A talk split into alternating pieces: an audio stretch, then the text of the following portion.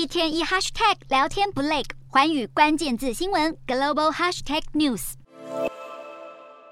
中国官媒记录下中国火箭军试射弹道飞弹。美国空军大学辖下的中国航太研究所公布报告，详尽披露中国火箭军的编制发展、各单位部署状况以及位置等细节，指出中国火箭军现在有九处基地，当中六处负责各类飞弹作战。而从二零一七年到二零一九年，中国火箭军编制从二十九个旅扩大到三十九个旅，大增百分之三十三。专家研判，这恐怕是在为大量生产核弹做准备。美国国防部核武事务副助理部长强生表示，中国的核武军力现在已经成为美国核武态势评估报告中必须考虑的重要因素。强生口中的这两个核武竞争者，就是俄罗斯与中国。美国国务院副助理国务卿贝尔则是以六十年前古巴飞弹危机为例，表示美中双方有必要坐下来对军备控制进行谈判。这份报告还指出，中国火箭军位于安徽黄山的六一基地，作战范围覆盖中国东南部，并且在接近台海的前线部署大量短程弹道飞弹。这意味，如果台海真的开战，这个单位可能会成为对台发动空袭的主力。